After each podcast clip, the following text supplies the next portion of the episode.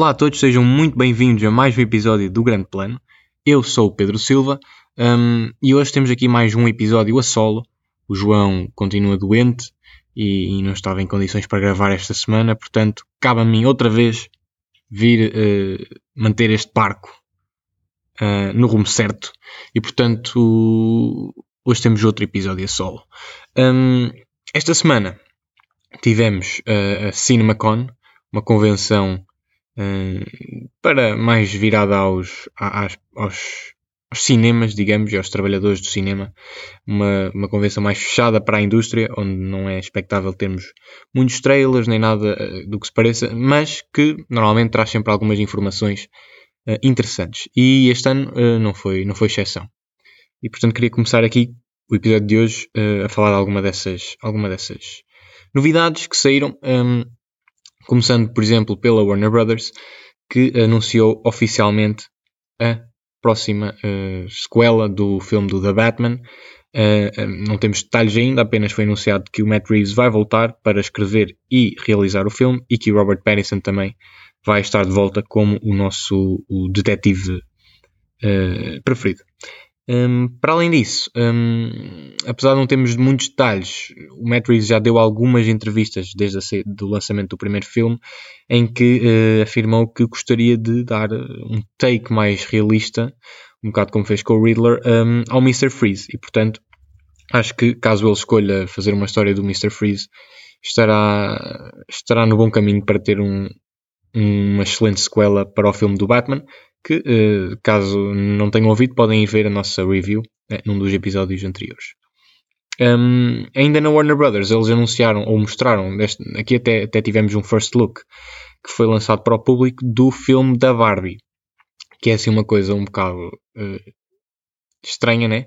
Uh, mas que devo dizer que tem a minha curiosidade, porque este filme é, é para além de, de, ter como uh, um cast de luxo que tem temos a Margot Robbie como a Barbie, temos o, o, Ryan Gosling como Ken, temos o Simu Liu também num, num papel secundário, um, temos a, a, atriz que faz de Maeve em Sex Education, que é completamente uma sósia da, da Margot Robbie, também está no, no, no cast, é Emma Mackey, se não me engano.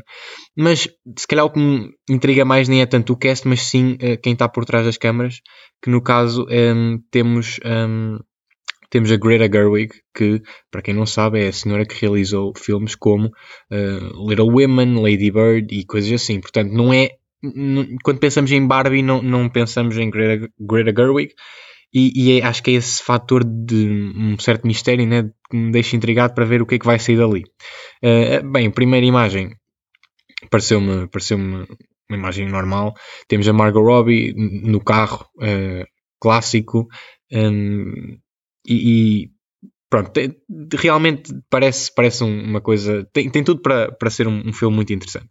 Eh, uma curiosidade é que este filme é um bocado a, a, a Warner Brothers a, a querer, de certa forma, tentar ir cara a cara com o Christopher Nolan, porque de momento, enquanto estamos a gravar isto, uh, os dois filmes, uh, tanto o filme da Barbie como o próximo filme do Christopher Nolan, que é o Oppenheimer, um, primeiro filme do Nolan, depois de ele sair da Warner Brothers.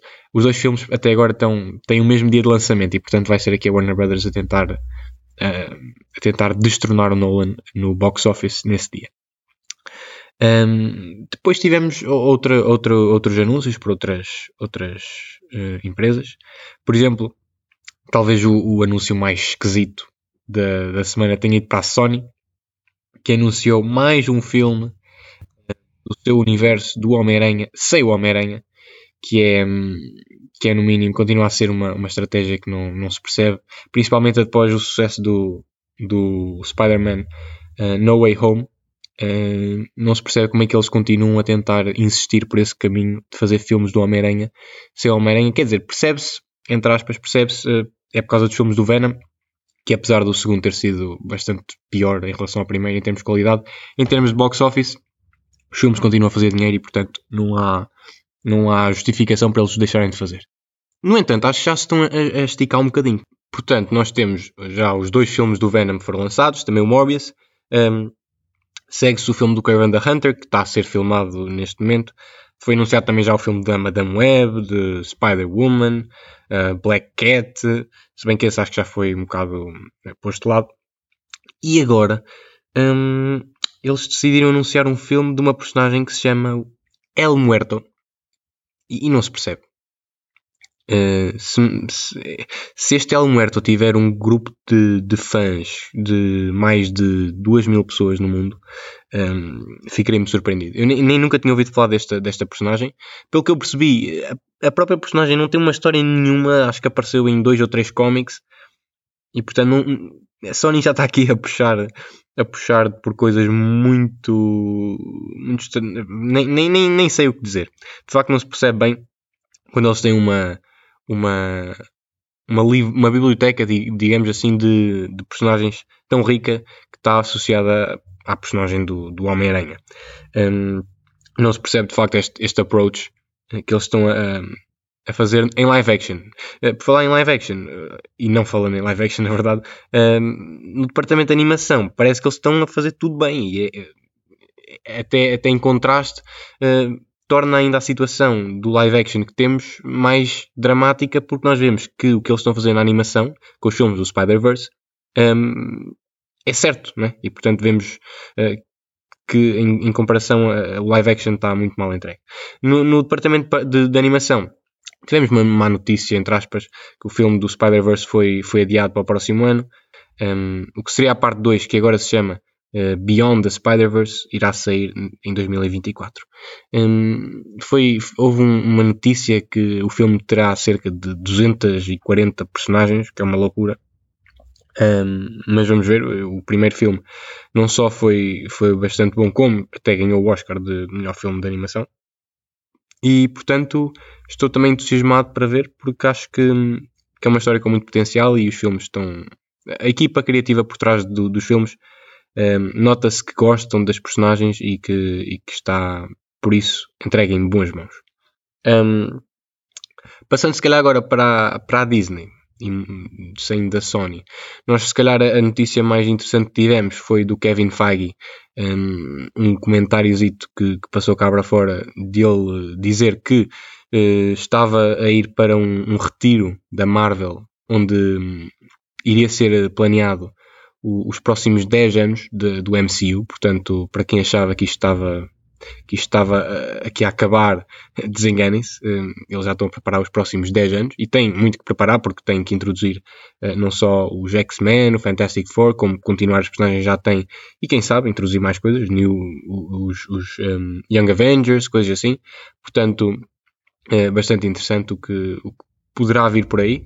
Uh, estamos a menos de uma semana do Doctor Strange. Em, à partida no próximo episódio já poderão ver aqui, uh, pelo menos a minha opinião, eu vou ver antes do, do próximo episódio, não sei se o João também vai, ehm, mas poderão ver aqui a nossa, a nossa reação ao filme, que estamos bastante entusiasmados, obviamente. Um, ehm, e, e, e, por aí é isso. a Disney mostrou também um, ehm, só para o público que estava lá na CinemaCon, o, a primeira footage para o, o novo filme, finalmente, de, eh, do James Cameron, o Avatar 2, um, que, que, se vai chamar The Way of the Water. Um, esse trailer aparentemente vai estar disponível uh, para o filme do Doctor Strange, uh, exclusivo para os cinemas na primeira semana uh, após o lançamento do Doctor Strange e só depois dessa semana irá ser lançado online. Este é um, um filme que vamos ver, né? Tem tudo, ou, ou, será muito bom ou será muito mau, porque depois de estarmos à espera mais de uma década por uma sequela do maior filme de, em termos de bilheteira de sempre, eu relembro que o, o Endgame ultrapassou, mas depois houve uma re-release do Avatar há, há, uns tempos e durante a pandemia pensou, e ele voltou a passar o, o Endgame, portanto continua a ser o número 1 um, um, e continuará a ser por, por um tempo até indefinido, diria, porque aparentemente em setembro vai haver uma nova re-release com uma, uma remistura de som e imagem do primeiro Avatar, para as pessoas se poderem refrescar em termos de, de, de, da história do, do filme. Uh, e, realmente, mais de uma década depois, temos uma sequela. Uma sequela, uma de quatro, que já foram prometidas e que aparentemente, pelo que foi dito na CinemaCon, cada filme destas quatro sequelas vai ser uma história uh, standalone, apesar de seguir sempre a família do, dos Sullys. E, um, e na verdade o que, o que acontece é que no final desses quatro filmes, que são aparentemente standalone, vai-se conseguir perceber uma, uma, uma história maior e geral, uh, mas que cada filme terá o seu, o seu final, digamos assim. Para este filme, o James Cameron, como sempre é conhecido e já nos habituou, esteve a desenvolver uma tecnologia uh, nova para, para efeitos especiais, neste caso em termos dos efeitos especiais na água e assim. Vai haver também uma, lá umas maroscas com os frame rates, um, um bocado como os filmes do Hobbit também tinham um frame rate superior. Basicamente, uh, normalmente o, o standard clássico para cinema de frame rate são 24 frames por segundo. Uh, isto é a quantidade de imagens que são capturadas por segundo quando o filme é, é gravado. E aqui o James Cameron vai brincar um bocadinho com, com isso, com esse, com esse parâmetro. Uh, vamos ver o que é que vai acontecer. Do, desses últimos filmes que eu falei, essa, essa mudança não foi muito bem aceite pelo público em geral, mas vamos ver será que ele, o que é que ele se lembrou de fazer que, que justifica essa, essa decisão. Um, mas sim, vamos ver o que é que vai acontecer. Depois, o plano, pelo que eu percebi, é estes filmes irem saindo. Um, penso que não todos os anos, mas o objetivo seria ir intercalando, uh, porque o filme sai em, em, dezembro e a Disney tem aquela data já definida, ir intercalando um filme do Avatar e outro filme de Star Wars, um, ano sim, ano não. No entanto, como Star Wars agora está um bocado em pausa, não há nenhum filme a ser filmado, portanto não, não irá haver nenhum filme para 2023. Não sei qual será o plano deles, mas inicialmente era esse. Um, tivemos também umas, umas coisas da, da Paramount, tivemos as primeiras reações ao filme do Top Gun Maverick, estão a dizer que o filme está excelente, o filme foi mostrado uh, na sua íntegra um, na conferência. Também um novo trailer para, para a Missão Impossível, o filme que é, é uma franquia que desde que o desde o pai do 5 ou 6 está, está bastante boa e, e, subiu bastante de qualidade, na minha opinião. Um, estou bastante entusiasmado que eu gosto do, do realizador, Christopher Maguire. Um, acho que, que, faz uma boa equipa com o Tom Cruise para estes filmes se tornarem uma, uma experiência no cinema, acima de tudo. Um, esse trailer é possível que saia depois com, quando sair o Top Gun, que seja um trailer que fique lá, ou até, quem sabe, que saia para o Doctor Strange, não, não me espantaria se, se isso acontecesse. Bem, e em termos de, de anúncios na, na CinemaCon, é, é um pouco isso. Tivemos também a semana passada a notícia de que um, a Netflix, pela primeira vez, desde há muito tempo, uh, perdeu subscritores. E isto gerou pânico, toda a gente começou a dizer: oh meu Deus, a Netflix vai acabar. Também não é assim, calma, vamos, vamos pôr as coisas em perspectiva. Uh, mas eh, sinto que posso refletir aqui um bocado sobre, sobre isto, porque acho que revela aqui algumas coisas interessantes sobre a indústria e o futuro para onde caminhamos. Um, quero relembrar que a Netflix, agora há pouco tempo, começou com uma campanha um bocado forte para um, acabar com a partilha de passwords de contas. Um, e, e, eu penso que isso uh, deu um bocado backfire porque de facto eles subestimaram o, o poder que tinham é? achavam que ao fazer com que as pessoas pudessem não pudessem partilhar as contas uh, em vez de terem quatro pessoas a ver uma conta iriam ter quatro pessoas cada uma com uma conta teriam quatro contas fizeram assim uma contazita e de facto isso não se traduziu e eles perceberam é que de facto há muitas pessoas que uh, se tiverem que pagar para ter Netflix simplesmente não o fazem uh, e arranjam outras formas para ver para ver os seus os programas da Netflix um, e, e, de facto nós estamos aqui a caminhar para um, para um, para um lugar que não se percebe porque é, os serviços de streaming começaram como uma resposta à, à, à televisão por cabo, né?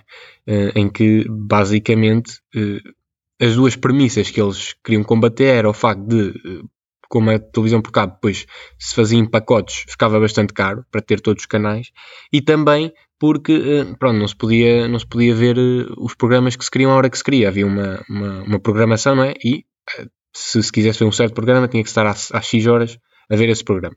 Portanto, a Netflix queria não só permitir que o acesso que, aos programas a qualquer altura e queria também concentrar tudo um, num único serviço. E isso inicialmente funcionou. Nós tínhamos tudo na Netflix, até mesmo as séries da Marvel eram feitas pela Netflix, iam para a Netflix. O que acontece? A Netflix começou a crescer e os estúdios uh, de, de, cinema começaram a perceber que se calhar estavam a perder ali uma oportunidade de negócio, porque de facto a Netflix estava a ficar com os seus produtos, obviamente que os comprava, mas depois as receitas, eles tinham, pronto, tinham a receita original de comprar, mas não ficava a rentabilizar como ficava a Netflix.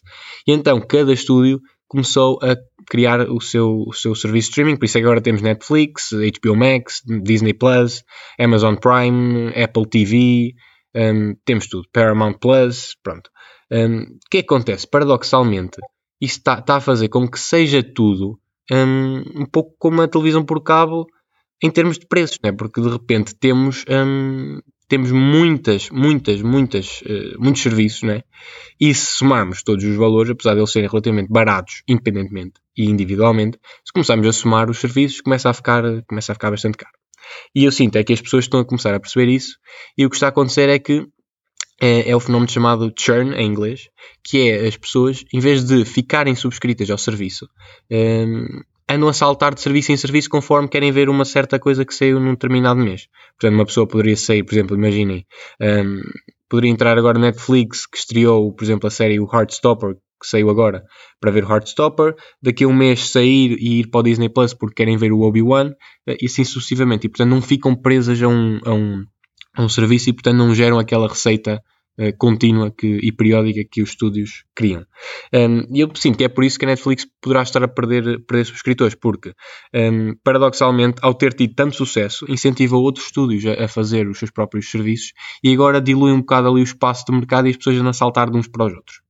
Um, eu, sinceramente, acho que uh, o que vai acontecer, o que isto vai, vai levar é a, a uma diminuição facto do investimento que, que é feito nos, nos serviços de streaming, porque vai-se perceber que há um limite, há um, um teto né, de, de, de, usuários e que esse teto não é tão alto quanto, quanto inicialmente se esperava.